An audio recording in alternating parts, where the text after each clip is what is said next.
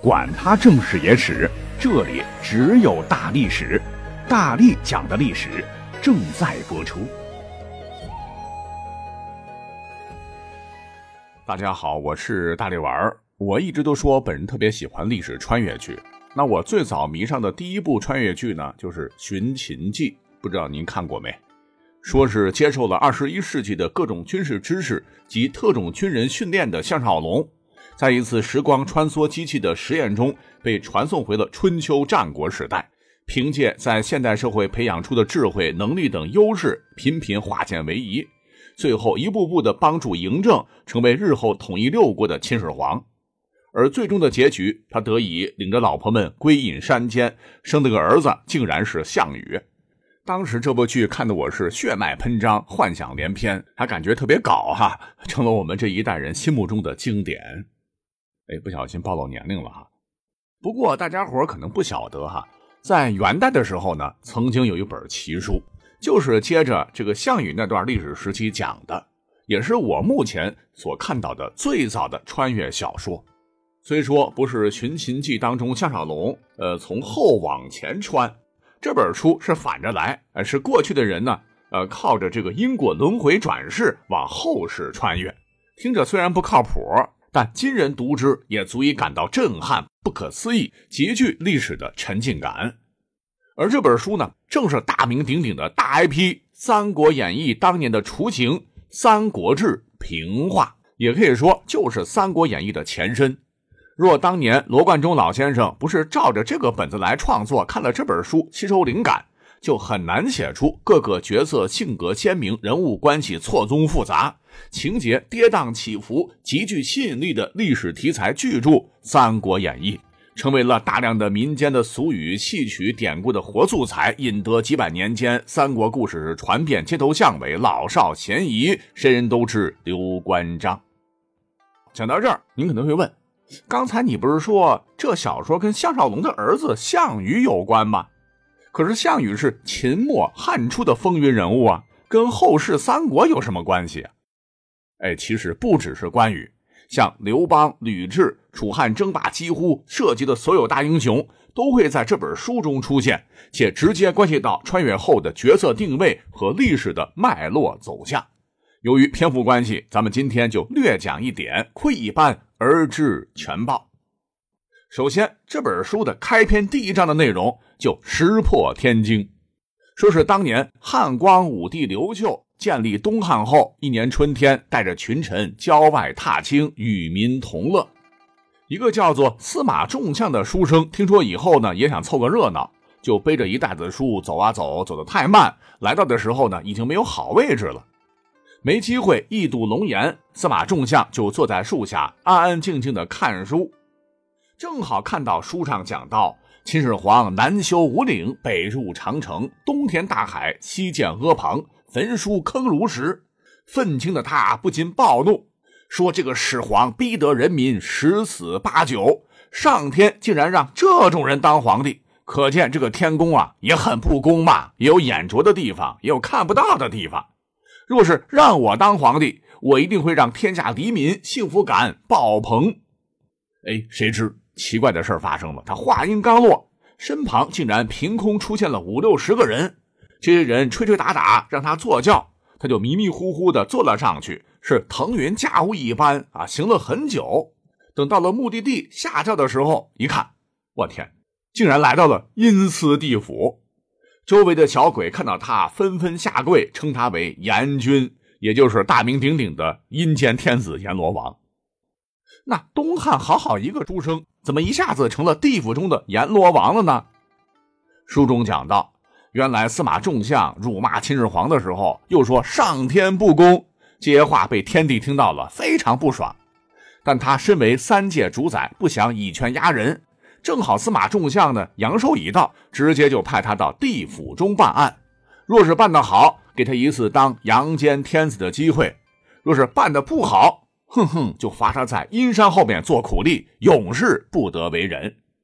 知道真相的司马仲相，那胳膊扭不过大腿啊，只得战战兢兢的就坐到了阎罗王的椅子上，开始办案。谁知道他办的第一个案子，竟然是一桩历史上的大案要案。且说来到殿前，第一个击鼓鸣冤的不是别人，正是大名鼎鼎建立西汉的大功臣兵仙韩信。韩信到得堂来，对司马仲相讲：“我韩信当年为了刘邦，明修栈道，暗度陈仓，背水一战，置之死地而后生。东征西讨数年，未尝一败。那大汉江山有一大半是我打下来的。可我最终得到了什么呢？鸟尽弓藏，终世之祸，最后竟死于妇人之手。我韩信死的太冤了，求阎君为我做主。”司马仲相听罢直挠头啊！话音未落，彭越又跑过来了，依然是怒骂刘邦，说他忘恩负义，导致自个儿身死族灭。紧接着，九江王英布也跑过来了，也是告这个刘邦虐杀功臣，求司马仲相给个公道。那接连收到三份重量级的状纸，办不好自个儿可别想从阴曹地府出来了啊！司马仲相连忙命人把刘邦带过来。结果一上堂，这刘邦啊，老油条，推说这都是我老婆吕雉做的，他是红颜祸水啊！啊，吕雉听后气坏了，你这个老不死的倒是摘得干净啊，把我一个妇人推前面给你背锅，是声泪俱下，说全都是刘老三的主意。那乱中添乱，拎着自个儿脑袋的项羽也闯进来，控诉部将司马同等六人卖主求荣。哎，这一下案子被搅成了一锅粥啊！这个涉及面太大了，到底谁对谁错呢？见众人你一言我一语，吵成一团不可开交，头疼的司马仲相闭上眼睛，冥思苦想了好一阵做出了重要判决。安静，安静啊！听我说啊，干脆啊，呃，你们还是请天地判决吧，我放弃。啊，是毕恭毕敬的把原告、被告的呈堂证供一并如实上报，请天地抉择。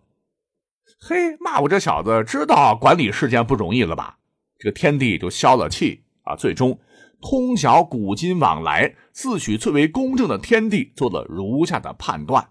他说：“汉高祖有负功臣，那就让这三位功臣分汉家天下吧。如今东汉已经建立。”那就在东汉末期，让韩信转世为曹操，享有汉家一半江山；而至于英布，则转世为孙权，分江东之地，分汉家四分之一；彭越转世为刘备，分川蜀之地，续汉家江山，分四分之一领土，与韩信、英布共享天下。而至于这个呃卸磨杀驴的高祖刘邦，干脆转世为汉献帝。也让他感受一下国家分崩离析、回天乏术的滋味是开国的是他，亡国的也是他。至于那个吕雉，就转世为伏皇后吧。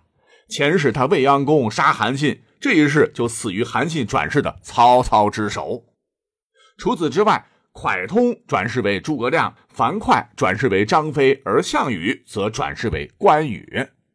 至于负责审理这桩历史遗留公案的司马仲相，你小子知错能改，善莫大焉。虽然没做出最终判决，但没做出判决就是最好的判决。你不是司马吗？那你干脆转世为司马仲达好了，也就是司马懿哈，来夺他三家的江山。下一世一定能成为皇帝啊！虽然是追封的。至此，这本书的开篇就结束了，锚定了后边《三国演义》的发展脉络。那这个故事听起来。确实不可思议，但《三国演义》啊也写了很多神神鬼鬼的事儿，不足为奇。且各位若是有时间有兴趣，可以把《三国志》平话好好看一看哈。这里头将西汉建立的风云人物设定为三国主角们的转世，你要仔细分析，不光有意思，也会觉得这并非是天马行空，很多细节啊都与历史的对得上。例如，韩信确实精通兵法，战无不胜，而韩信转世的曹操。在军事上虽然没有韩信那么牛，但魏蜀吴兵法最厉害的领导人一定是他老人家。再者说，韩信确实比彭越、比英布厉害，而曹操呢也比刘备、孙权厉害。再有，这个韩信不是帮助刘邦打天下，但汉朝建立后被刘邦一步步夺权，最终被吕雉所杀。就因为这个过节，刘邦转世之后就成了汉献帝刘协。那刘协历史上虽不情愿被劫持。啊，挟天子以令诸侯嘛，但这块金字招牌确实给曹操带来了数不清的好处。客观上讲，他也是曹操政权的大功臣。而他的这个皇后伏皇后是吕后转世，最终被曹操所杀。这些呢，都符合古人的因果循环观念。再有那个彭越在造反前，历史上乃是以打鱼为生，而刘备呢，搞事情之前知席贩履，俩人都是做生意的，且地位卑微。且彭越在三人中最为忠心，所以由他成为后来的这个刘备来继承汉统，以彰显这位忠心。那至于英布之前，乃是项羽的部下。项羽分封天下的时候，封英布为九江王，治理安徽寿县和庐江，而这两个地方也与孙权有不解之缘。那他穿越成孙权也是合情合理。而除了曹操、刘备、孙权，至于为何诸葛亮是蒯通穿越回来的，不少朋友可能想不通。啊，因为韩信、彭越都是老熟人而这个蒯通。这个名字好像有点陌生，似乎不为众人所知。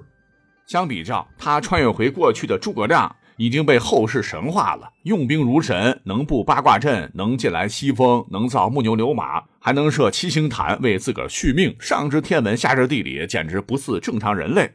凭啥籍籍无名的蒯通能是他老人家的前世呢？这个答案很简单，因为历史上的蒯通绝对也是智谋无双。不仅辩才极佳啊，不比小说里头舌战群儒的诸葛亮差。在楚汉争霸的时候，人家也是至臣前三的人物，只不过是被韩信、刘邦、项羽的光芒给遮盖了而已。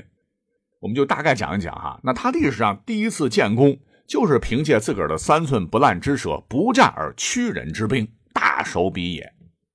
说当年陈胜、吴广揭竿而起，齐军马上就要打到范阳。蒯通对奉命来攻打范阳的齐军将领武信军说：“范阳县是大县，硬攻伤亡太大。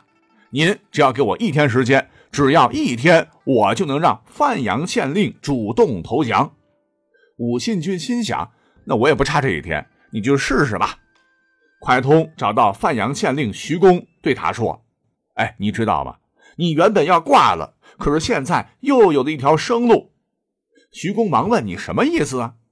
蒯通就说：“您当县令这些年，断案审案，依照秦法杀了很多的百姓，还有把很多人的手脚都砍了，让他们去做苦工。之前老百姓惧怕秦法，不敢反抗。如今天下动荡，这些人会不会来找你报仇啊？把你干掉，灭你全族，打死你八块。因此说你快要死了。而如今呢，你又有条生路。”是因为武信军的军队已经来到城外，只要你主动投降，武信军不仅不会杀你，还会让你继续当县令，这样你依然有权有势，百姓也就不敢报仇了。你品品是不是这个理儿啊？范阳县令一听，哎，有道理，就直接投降了。蒯通回去又对武信军说：“范阳县虽然到手了，但是将军前方还有成百上千个县城。”若是一个一个打过去，劳民伤财。您若是能派人把范阳县令接过来，给足他面子和排场，让别人知道投降后依然可以过好日子，有权有势，那大家伙一定会争抢来投靠的。这样，将军您就可以轻松的建立功业了。武信军点头啊，就同意了蒯通的建议，派了一百辆车、两百名骑兵，带着侯爵的印信去见范阳县令。这个消息一传开。不得了啊！燕赵之地三十多个城直接投降了，与蒯通预计的是一模一样。呵，那蒯通初出茅庐就完成了传说中春秋战国时期顶级谋士才能做到的事情，绝对牛人。